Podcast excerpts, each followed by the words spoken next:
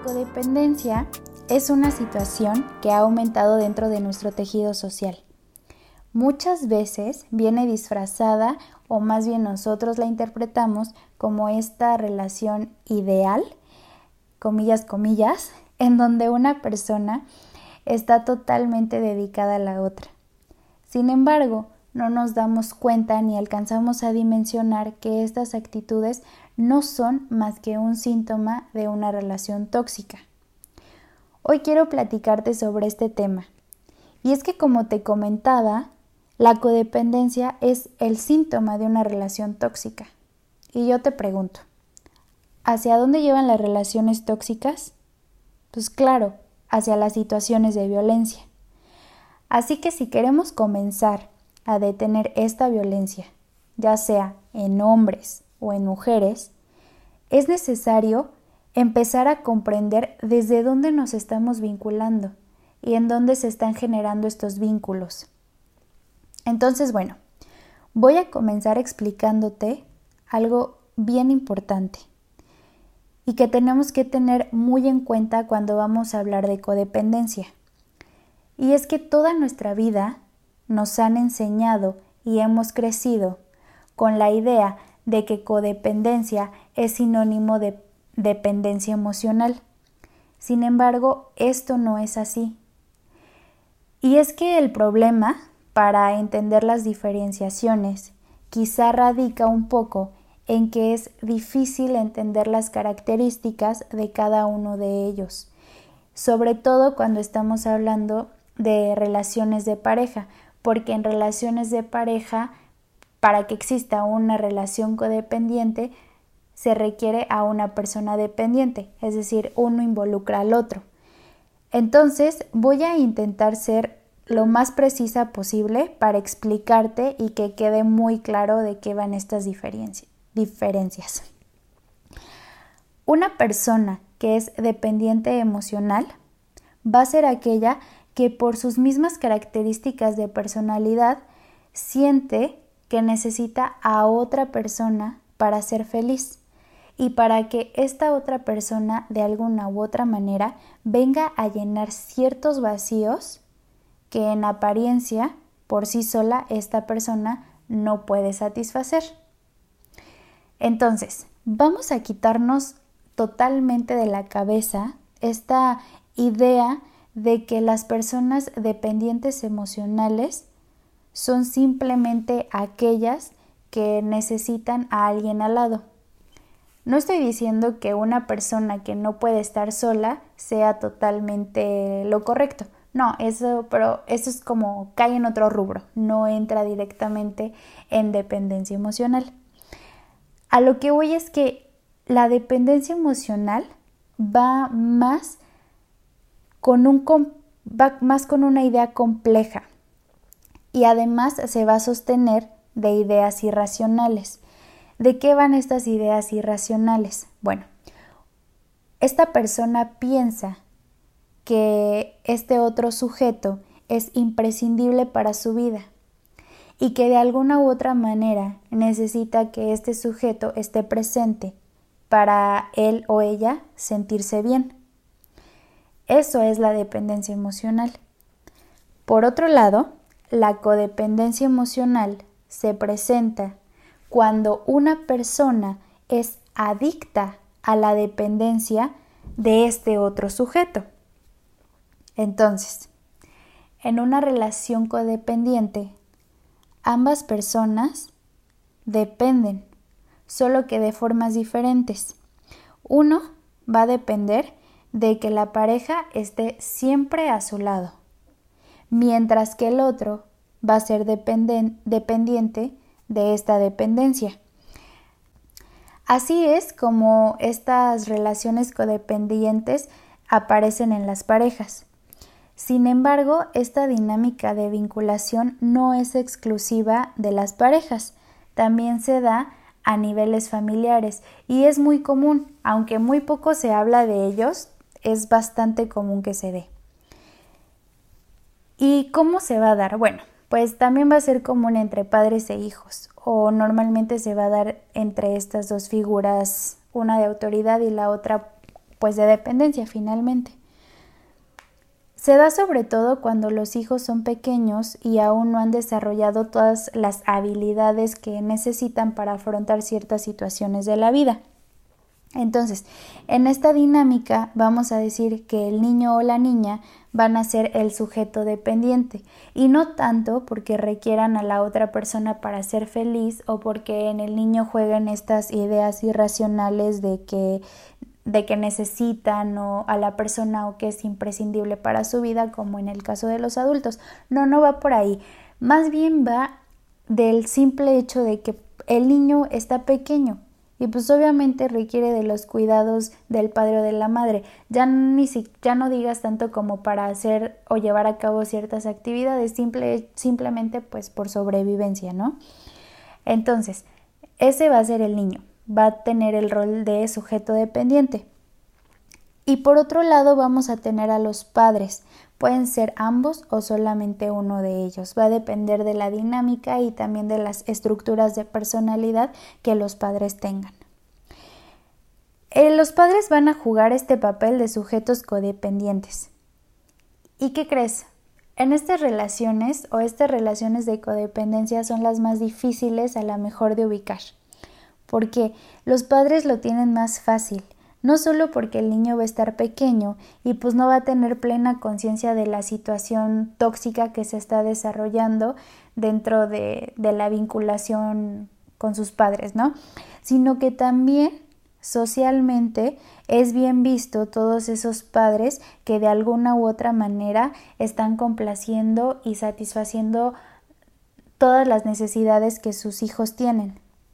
Entonces, para la sociedad van a ser los mejores padres del mundo porque en apariencia están cuidando al niño, lo protegen, lo miman y todo lo que a ti se te ocurra.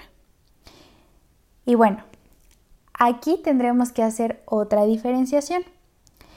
¿Entre qué? Entre codependencia y altruismo. Porque a ver, si bien es cierto que tener ciertas acciones de cuidado hacia la pareja o hacia el hijo son necesarias para mantener una relación o para mantener cuidado al hijo o para estarlo eh, manteniendo a salvo de ciertas situaciones, pues también es cierto que la persona codependiente lo va a llevar hacia el extremo. O sea, de tal forma que no solo va a ser atento o cuidadoso, sino que también va a ser controlador y manipulador. Pero ojo, todo esto lo va a estar haciendo de una manera silenciosa e incluso me atrevería a decir que pasiva. Entonces, a nivel familiar va a suceder que el niño va a crecer con esta idea de que necesita al padre o a la madre prácticamente para todo. Y no me van a dejar mentir. Todos tenemos a ese amigo o a esa amiga que no puede tomar una decisión o que no puede tomar ciertas acciones en su vida si su mamá o su papá no están de acuerdo o no tienen conocimiento de ello. Vamos, seguramente conoces a alguien que todavía a su edad su mamá le sigue diciendo qué ponerse o qué no ponerse. Y es que la cosa no, solo, no solamente llega ahí, sino que la persona va creciendo con estas ideas de, de necesidad que va a tener ciertos problemas para relacionarse con otras personas y ya ni siquiera se diga en una relación de pareja, porque no va a poder establecer esos vínculos. ¿Por qué? Porque en esa relación van a entrar las necesidades propias de la pareja, las necesidades del individuo que estuvo siempre en una relación codependiente y claro, va a estar ahí la mamá entrometida entre ellos dos, la mamá o el papá entrometidos entre ellos dos, tratando de satisfacer todas las necesidades del pequeñito de 40 años. Entonces, bueno, de eso van las relaciones. Entonces, imagínate el daño tan grande que se les hace a las personas que han crecido en este tipo de vinculaciones codependientes y que a lo mejor su estructura no era propiamente así, pero de alguna u otra manera, socialmente o por las características de vida que tuvo, pues se fue moldeando hacia una estructura de personalidad dependiente. Así es como se van a ver las relaciones codependientes tanto en pareja como en la familia. Finalmente, para cualquiera de los dos casos, se va a entrar en un círculo vicioso y tóxico, en donde por un lado va a estar en juego la felicidad de una persona que va a requerir al otro, de la persona dependiente, para ser feliz. Y por otro lado está la persona que solo es feliz si llega a cubrir las necesidades del primero. Además de que hasta cierto punto pues se va a sentir como empoderado de alguna manera con la dependencia del otro. Y a la larga pues ninguno de los dos va a ser feliz en estas relaciones, porque uno tratando de hacer feliz al otro y el otro teniendo la necesidad de siempre tener a esta persona cerca o a este sujeto cerca, pues no, van no va a ser como algo sintónico a su personalidad y de alguna u otra manera van a, perder su propia identidad. Entonces, con todo esto que ya te comento, va a ser importante que chequemos con qué tipo de persona nos estamos vinculando. Y para esto te voy a contar algunas de las características que tienen las personas codependientes. La primera de ellas, y aunque parezca un poco así como que te quedes de ahí en serio, es que la persona codependiente va a tener baja autoestima. Y claro, eso es sorprendente, ¿no? Porque en apariencia, pues la persona codependiente está ahí siempre para salvar al otro. Entonces, de alguna u otra manera dirías como que, no, pues para nada, esta persona es como que súper bien y se valora y tiene como cierta valía para sí mismo, pero no es así. Entonces, todas estas acciones que la persona codependiente tiene se van a llamar acciones compensatorias, pues ella siente o la única manera de sentirse útil y valioso es ayudando a esa otra persona. Entonces, en tanto que esta, este sujeto codependiente esté ayudando a esta otra persona, se va a sentir valioso para la vida de este sujeto y obviamente eso va a elevar sus niveles de autoestima.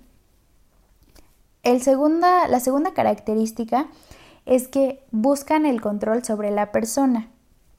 Como su autoestima va a depender de la dependencia del otro, intenta manipular y controlar a la persona para asegurarse de que el otro dependa siempre de él o de ella. Incluso en algunos casos, y aunque parezca novela, llegan a tomar acciones que pueden poner en riesgo o pueden poner en cierta vulnerabilidad a la otra persona con tal de que ellos lleguen y se vean como los héroes de la película que lleguen a salvar a este otro sujeto y entonces ahí no solamente ellos reafirman que son valiosos, sino que la otra persona también dice como wow, o sea, realmente yo lo necesito en mi vida porque pues si no está él, si no está ella, yo no soy nada ni nadie, ¿no? Entonces, pues por eso buscan siempre tener como el control total de la persona. La tercera característica es que van a temer la independencia del otro y esto se va a conectar con, con, la, con la segunda que ya te comentaba. ¿Por qué? Pues es obvio, porque si sienten que la otra persona ya no los necesita o muestra ciertas características de independencia, eso va a poner en riesgo su propia estructura y su propia estabilidad emocional y porque vamos, si, si su única manera de sentirse, de sentir autoestima es con la valía del otro y el otro ya no lo requiere, pues obviamente ahí lo que se está poniendo en juego es su propia autoestima. Por eso mismo, y aquí se conjunta la cuarta característica, es que se obsesionan con la persona, de tal forma que van a estar supervisando y tratando de satisfacer hasta la más mínima necesidad que tenga el otro sujeto con el que se están vinculando. Y muchas veces, cuando no logran satisfacer esta necesidad de manera adecuada o de las formas en como la otra persona lo tenía idealizado, vamos, para esta persona codependiente es el fin del mundo. Se frustra, entra en angustia, siente que la otra persona lo va a dejar, Entonces en ella empiezan a brotar una serie también de ideas irracionales impresionantes, pero nuevamente no tanto por la otra persona, sino más bien porque el juego ahí está entre él mismo. O sea, en tanto que él no tenga, él o ella no tenga una persona que lo esté validando, pues evidentemente su estabilidad emocional, como ya te comentaba, va a estar en riesgo. Y la última característica es que van a tener la necesidad de, de, aprobación. El hecho de que la otra persona les esté diciendo todo el tiempo que lo hicieron bien, que totalmente cubrieron la necesidad que tenía, eso pues obviamente a esta persona le va a dar totalmente en el autoestima y se la va a elevar y se la va a creer y entonces va a sentir que, que es valioso. Como te decía, todas las características se conjuntan unas con otras. Finalmente, aquí la idea es que la persona codependiente siempre va a estar buscando su estabilidad emocional y sobre todo su estabilidad de, de autoestima, de autovalía, de sentirse útil para la sociedad y bueno, como obviamente no puede ser para toda la sociedad, se busca a esa persona ideal con la que puede obtener estas recompensas que tanto está buscando. ¿Qué te parece? ¿Te identificaste con alguna de estas características o conoces a alguien que cuadre con ellas?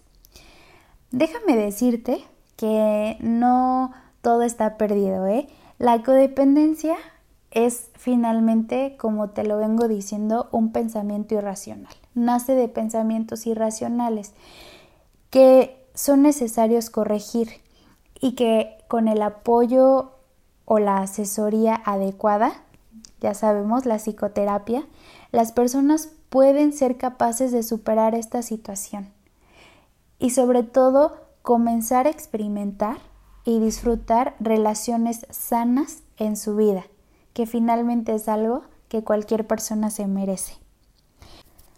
Espero que este episodio, aunque un poco cortito, te haya gustado y hayas aprendido junto conmigo algo diferente.